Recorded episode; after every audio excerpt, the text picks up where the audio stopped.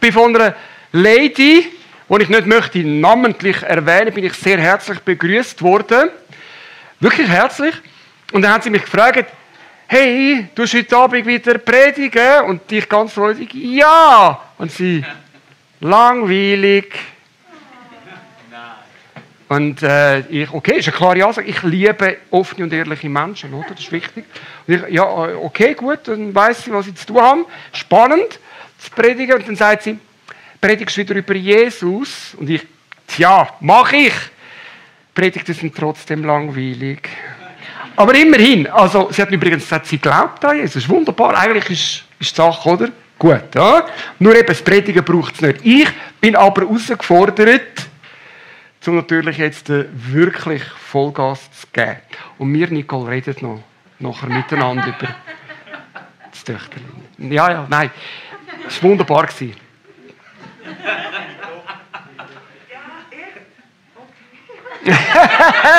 Nein, ich habe das gesehen. Es war wirklich super. Also, ähm,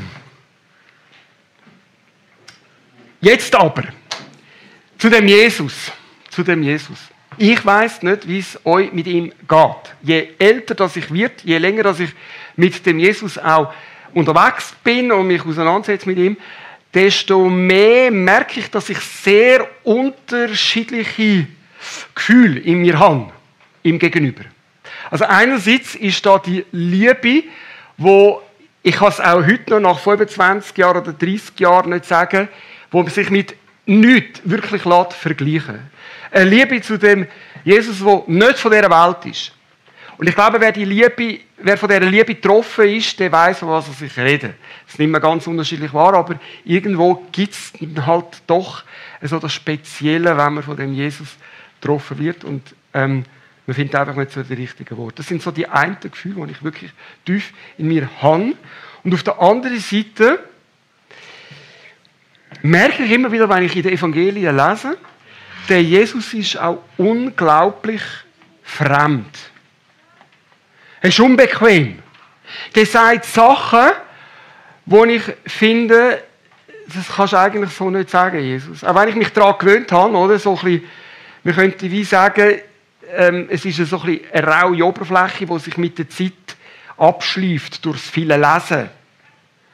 Ähm, man hat sich irgendwie daran gewöhnt, dass Jesus da von uns Verhaltensweisen fordert, die eigentlich jenseitig sind. Äh, ich meine, das Beispiel Bergpredigt. Wir sollen unsere Finden lieben.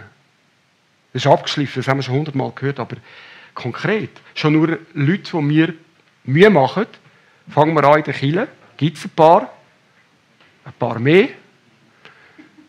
Nur schon, was heisst es, die wirklich zu lieben? Ich glaube, ich scheitere ganz oft schon nur dort. Wir sollen denen Gutes tun, die uns Schlechtes antun. Wo? Das kannst du so nicht machen, Jesus, oder nicht? Unangenehm, unbequem, ein Wort, wo einem treffet und aber auch irgendwo befremdet. Ich möchte über den unbequemen Jesus reden in der nächsten Zeit. Aber zuerst möchte ich euch ähm, etwas vorstellen. Wirklich etwas Geniales. Hat natürlich etwas zu tun mit heute Abend, aber ich möchte es euch trotzdem vorstellen, ich bin begeistert. Ich möchte da ganz einen speziellen Dank an Sandro aussprechen. Er hat mich darauf aufmerksam gemacht, dass es das gibt. Das ist eine Silikonfolie. Ja, eine Silikonfolie. Die ist in ihrem, sage ich jetzt einmal, natürlichen Zustand unter den Bedingungen von der Anziehungskraft dieser Erde ist es einfach so, wie sie so ist, relativ eine nutzlose Silikonfolie. Aber das Teil hat es wirklich in sich. Ich möchte euch das erklären und auch gerade demonstrieren, weil ihr habt ja vielleicht auch ab und zu Reste die hm? Dann werden die Reste von gestern dann morgen gegessen, hoffentlich. Und für das tun ihr dann die Reste da in eine Schüssel rein. Und dann, wenn man die irgendwo in den Kühlschrank will stellen, sollte man sie ja verschliessen, die Schüssel. Hm? Und jetzt können wir sagen, ja, voilà, wir haben ja so eine Silikonfolie dafür. Ja. Super. Jetzt äh, ist wirklich ein widerspenstig, die Silikonfolie. Ich sage jetzt nicht, dass das etwas zu tun hat mit meiner, mit meiner Tätigkeit als Seelsorger. Ich habe eigentlich auch ein bisschen Widerspenstiges um mich herum. Also jetzt schaffe ich es dann.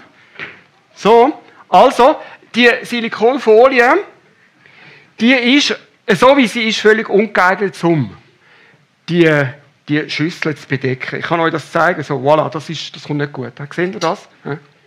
Aber viel, viel zu klein. Aber, wenn man die Silikonfolie dehnt, meine Lieben, dehnt, und ja, das ist der zentrale Begriff von heute Abend. Das ist jetzt wirklich hochgradig reflektierte Theologie, die kommt. Wenn man die Silikonfolie dehnt, muss man dann so ein bisschen, dann muss man ein bisschen, man muss ein bisschen richtig ziehen und der sagen, wo durch das es geht. Und ich habe das Gefühl, ich tue sie fast überdehnen. Das ist fast ein bisschen eine Zumutung für die Folien, oder? wenn sie da so dehnt wird von mir. Aber jetzt schaut einmal das Teil an. Oh, das ist auch noch. Hä? Das ist noch fast Perkussion da. Unglaublich. Aber um das geht es nicht, sondern es geht darum, die, der Inhalt da drin ist geschützt. Sind ihr einverstanden? Super. Luftdicht abgeschlossen, dank dieser Silikonfolie. Meine Lieben, die Silikonfolie ist genial, aber sie erfüllt, sie erfüllt ihre Aufgabe. Ich bin ganz fasziniert von dem Echo, der das Teil macht. Die Silikonfolie erfüllt ihre Aufgabe nur, wenn sie dehnt wird. Und wisst ihr was? sie dehnt sich nicht vom allein, sondern sie wird dehnt. Und ich sage jetzt mal, wenn es die Silikonfolie zulässt, dass sie dehnt wird, dann macht sie, für was dass sie bestimmt ist. Im undehnten Zustand, und schaut, das ist auch noch so etwas, die, die Folie, die Silikonfolie hat Tendenz, immer, also sobald man da ein bisschen nachgibt, was macht sie? Sie zieht sich zurück in ihren natürlichen, unbrauchbaren Zustand. So, das ist eigentlich schon die Predigt von heute Abend. Jetzt müssen wir es aber noch ein bisschen einordnen. Mache ich sehr gern. Und zwar gehen wir zurück zu dem Jesus, der man könnte sagen, ein bisschen überdehnt ist mit seinen Forderungen. Ich möchte das anhand von einem Beispiel heute Abend demonstrieren, was ich meine, wenn ich sage, Jesus überdehnt den Bogen, überspannt den Bogen mit dem, was er von uns verlangt. Ich bin davon überzeugt, das ist dem Petrus, dem jüngeren Petrus, nicht anders gegangen, wo er das Erlebnis gemacht hat. Der Petrus nämlich, folgende Situation, pflückt sich der Meister raus und stellt ihm eine wichtige Frage. Nämlich, er fragt Jesus, Meister, wie oft soll ich dann meinem Bruder oder meiner Schwester vergeben, wenn sie im Unrecht ist?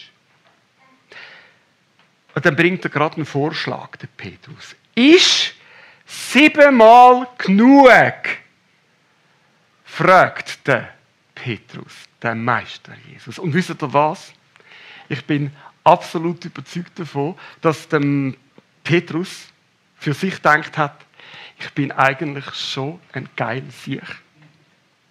Ich gehe zu Jesus und jeden, anders würde, jeden anderen würde sagen, du, Jesus lange dreimal vergeben, aber ich, ich bin siebenmal parat zum Vergeben. Ich werde jetzt ein fettes Lob von Jesus bekommen, vom Meister. Wow, Petrus, was für eine Leistung. Du bist siebenmal parat zu vergeben. Genial! Ich glaube, das hat Petrus sich so vorgestellt. He? Und was sagt Jesus als Antwort? Wisst ihr das? Ihr wisst es. Kommt. 7000 Mal geht in die richtige Richtung, es ist aber noch viel schlimmer. Wer hat, wer hat es sagen? Oh, es steht schon. Oh, genau, es steht schon. Super. Er sagt, nein, nicht siebenmal sollst du vergeben, sondern siebenmal, siebzigmal. Und der Petrus hat wahrscheinlich, wenn er können rechnen und schreiben, nehmen wir jetzt mal an, hat angefangen zu rechnen und gesagt, okay, 490 Mal. Und dann ist fertig. Wow, 490 Mal vergeben. Das hat Jesus natürlich nicht gemeint. Sondern was mutet da Jesus an Petrus zu und uns, jedem von uns? Und das meine ich mit dem Überspannten, wo Jesus an sich hat. Mit dem radikal Überspannten. Was mutet er nämlich uns zu, wenn er sagt siebenmal, siebzig Mal? Kommt, der Ball ist bei euch. Immer und immer wieder. Ihr könntet auch das Endloszeichen malen. Ja, haben wir auch schon gesehen. Das Achte, das einfach so ein bisschen quer da liegt. Das ist das Zeichen für endlos. Und genau das meint er. Sieben ist nicht zufälligerweise auch noch eine heilige Zahl, eine göttliche Zahl. Du sollst göttlich vergeben. Göttlich oft. Siebenmal, siebzig Mal. Ohne Zählen. Ohne Grenzen. Punkt. Und ich weiß nicht, wie es dem Petrus in dem Moment gegangen ist. Vielleicht hat er sich gefühlt wie ein begossener Pudel, oder? Wow, jetzt habe ich gedacht, mit sieben Mal bin ich ganz stark drin. Und jetzt kommt Jesus und sagt, ohne Grenzen vergeben. Und kommt, sind wir jetzt einmal ehrlich.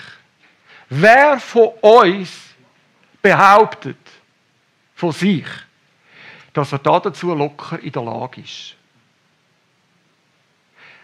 Ich meine, wenn wir würden sagen, ja, okay, gut, bei 70 mal, 7 mal verschiedenen Leuten können wir es ja noch diskutieren. Aber der Petrus sagt, mein Bruder oder meiner Schwester, die gleiche Person, die im Unrecht ist, die Unrecht tut. Und Jesus sagt, auf die Person bezogen, immer wieder. Also ich weiß nicht, wie es euch geht. Ich finde das nicht lebbar, eine unglaubliche Zumutung. Jesus übersäuerst. Einfach überspannt. So ganz nüchtern. Siebenmal, siebzigmal. Und jetzt meine Frage. Meine Frage, warum? Ja, warum? Warum gibt es keine Fußnoten bei dem Text? Das wäre mir angenehm. Wenn von mir aus der Text so wird stehen und Jesus hat aber noch eine Art wie Einschränkungen bekannt gegeben im Nachhinein. Ja, nach dem Motto, wenn du mit der Zeit merkst, dass es einfach nicht kapiert mit dieser Vergebung, dann bist du nicht mehr in der Pflicht. Dann kannst du es sein lassen. Weil wir könnten ja sagen, ja Moment mal, Jesus, also wenn ich immer wieder dieser Person vergib, der lernt doch nichts daraus. Der sollte doch lernen, also spätestens nach dem dritten Mal, wenn man einen Fehler gemacht hat, oder? Das ist so ein bisschen das Pädagogische, wo wir alle wissen. Dreimal kann man vielleicht einen Fehler machen, aber, aber doch nicht unendlich oft. Also bitte ein paar Fußnoten, Jesus, Erläuterungen, wo sind die Grenzen? Wir fragen nach den Grenzen. Oder? Und das ist immer wieder in dem Evangelium der entgrenzte, grenzenlose Jesus, der grenzenlos fordert, grenzenlos alle Leute mit ihnen nimmt, grenzenlos vergibt. Immer das Grenzenlose bei dem Jesus. Und jetzt fordert er das auch noch von uns. So, und jetzt meine Frage. Also, Fußnoten haben wir keine. Keine Einschränkung. Keine, wie soll man mal sagen, Reduktion der Forderungen in besonderen Situationen. So nach dem Motto, Jesus denkt doch auch noch, dass wir Menschen sind. Wir können doch nicht einfach endlos vergeben. Nicht von dem, sondern einfach Platsch, da ist die Forderung. Für alle Zeit und Ewigkeit, siebenmal, siebzigmal. Und jetzt ist meine Frage. Warum übertreibt es Jesus dermaßen? Was ist eure Idee? Ich möchte das ganz bewusst mit euch kurz entwickeln. Ich meine, warum soll. Ich habe jetzt, wie gesagt, Nati, das ist recht, ich habe etwa schon seit 20 Jahren über das nachgedacht. Ich habe jetzt auch eine These dazu. Aber ich möchte euch fragen, habt ihr eine Idee, warum Jesus nicht ein bisschen anpasst an unser Verhältnis, als menschliche Erleben? Warum so radikal? Wer hat eine Idee, wer möchte sich äußern? Es gibt ja Gott sei Dank nicht einfach richtig oder falsch, sondern einfach Meinungen dazu.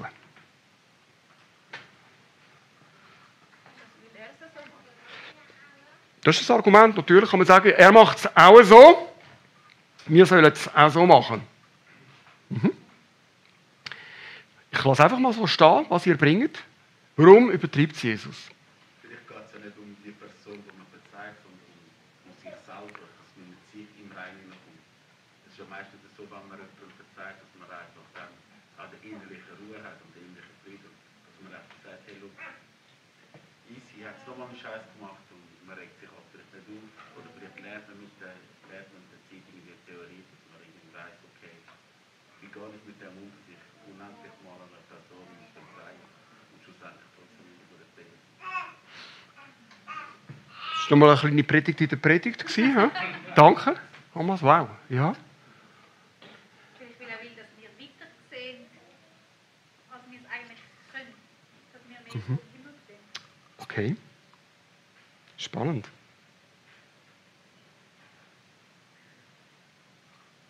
Noch andere? Wer möchte noch? Es geht nicht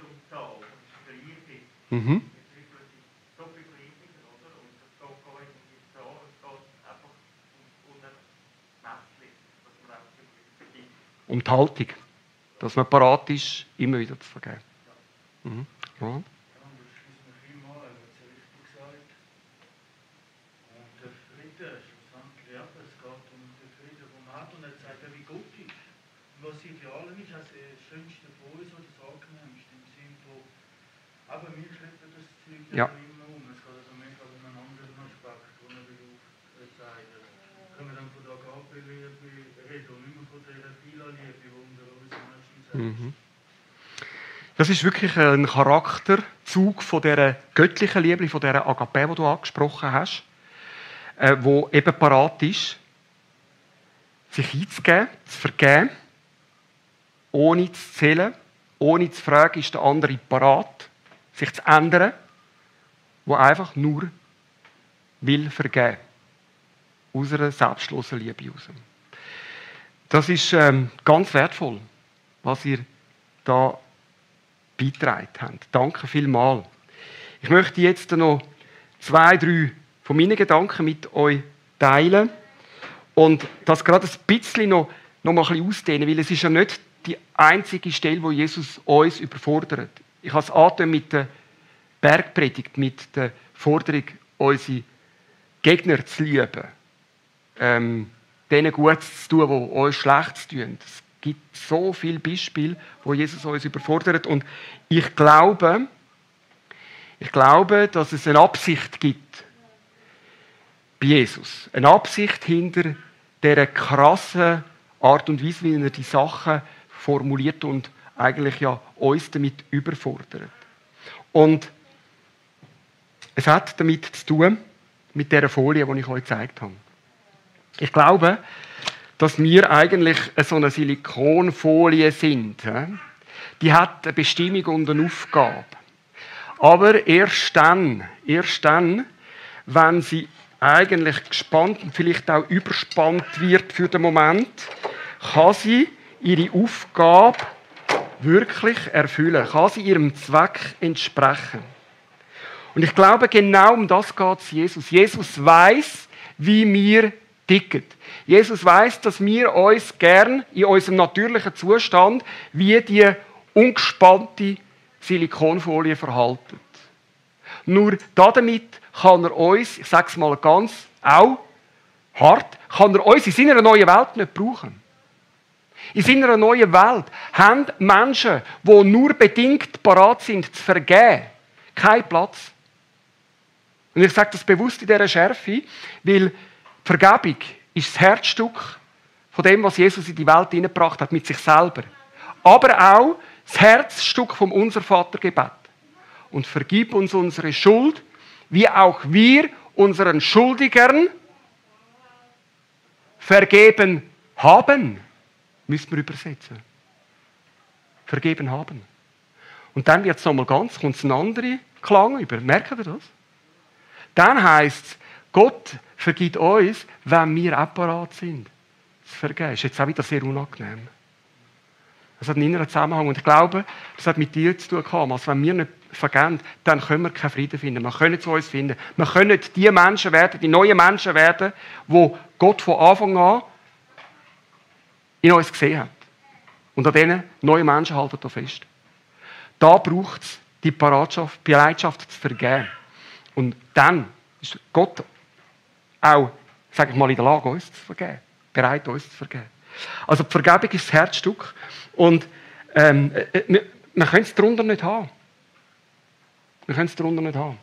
Nicht mit einem bisschen, sondern mit einer ganzen Hingabe und der Bereitschaft, sich auf den Weg zu machen und sich drin zu üben.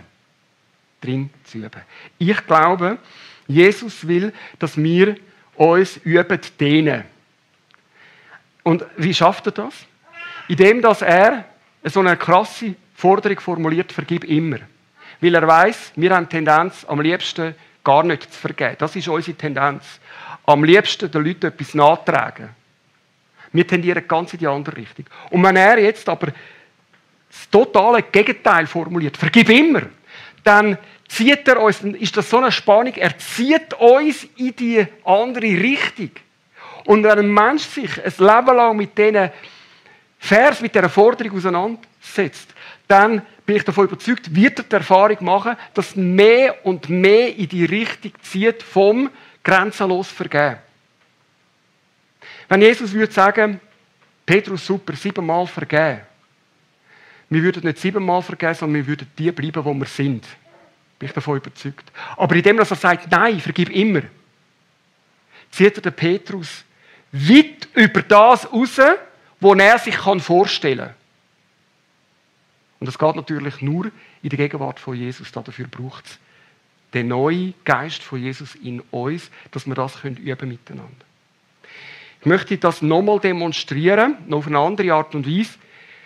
Bitte jetzt den Simon auf die Bühne. Simon, Simon, du bist, ich habe es mir schon angekündigt, der ist jetzt Jesus.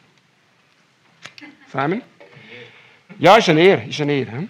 Okay. Das da vorne, das bin ich. Eine Ikea-Lampe. Das bin ich. Und wir Menschen sind dazu bestimmt, zum Leuchten. Und irgendwo leuchtet es ja auch. Aber Jesus will, dass wir viel stärker leuchten. Jesus will, dass wir nicht bei unseren begrenzten Möglichkeiten zum Vergehen stehen bleiben, sondern dass wir uns an ihm orientieren. Und darum sagt Jesus, nein, es lange nicht, wenn du einfach ein bisschen so verborgen leuchtest. Sondern Jesus sagt, dehn dich aus. Dehn dich aus. Aber wisst ihr, was meine Tendenz ist? Meine Tendenz ist, meine Tendenz ist, dass ich mich wieder zusammenziehe. Ich glaube, genau das Bild trifft auf uns zu. Wenn es um die Forderungen geht, die wir im Evangelium haben. Jesus will, dass wir uns können entfalten, zu den Menschen werden, wo wir sollen sein in den Augen von Gott. Und das kommt nicht von allein. Es kommt durch das Üben von diesen Charaktereigenschaften, von diesen Wesenszügen, die er uns zum Beispiel in der Bergpredigt oder an dieser Stelle an Petrus und uns zumutet. Darum nochmal, Simon, Jesus will, dass wir uns darin üben, zu leuchten. Und wir müssen uns bewusst sein, dass wir Tendenz haben, uns immer wieder ein bisschen zusammen zurückzuziehen, zusammenzuziehen. Das ist unsere menschliche Tendenz. Und ich glaube, dass dieser Mechanismus ein Leben lang uns begleitet, meine Lieben. Bin ich davon tief überzeugt, danke, Jesus. Das begleitet uns ein Leben lang genau die Tendenz, dass Jesus uns will, genau auch so mit Bibelstellen dazu bringen, dass wir uns üben in dem Dehnen, in dieser grenzenlosen Vergebung, auch wenn es zumutig ist.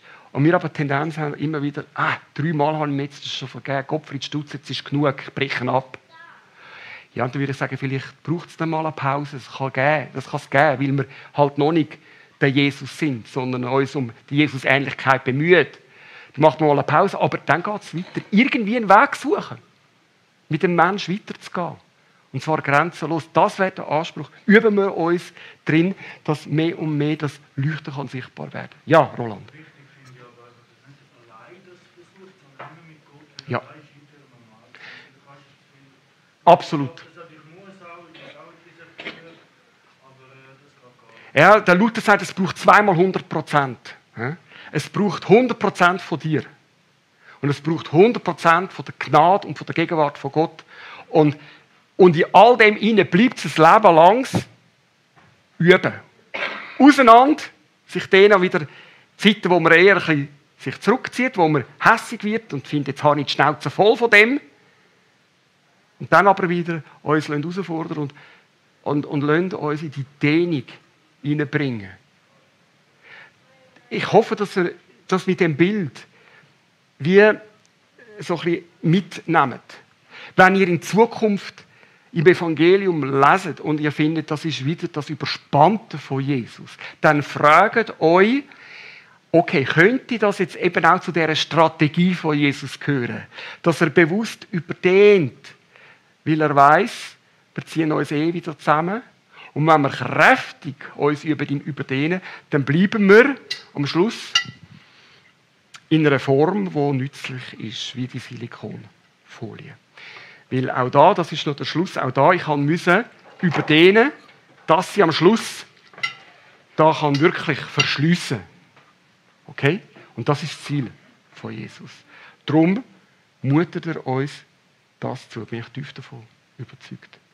Wenn wir uns dem aussetzen und uns gleichzeitig drin üben, mit ihm und durch ihn, ja, dann glaube ich, werden wir eine Erfahrung machen. Nämlich, dass das mit dem Vergehen tatsächlich uns anfängt einfacher fallen. Bin ich tief davon überzeugt. Üben wir uns drin. Und dazu ein grosses Amen. Amen.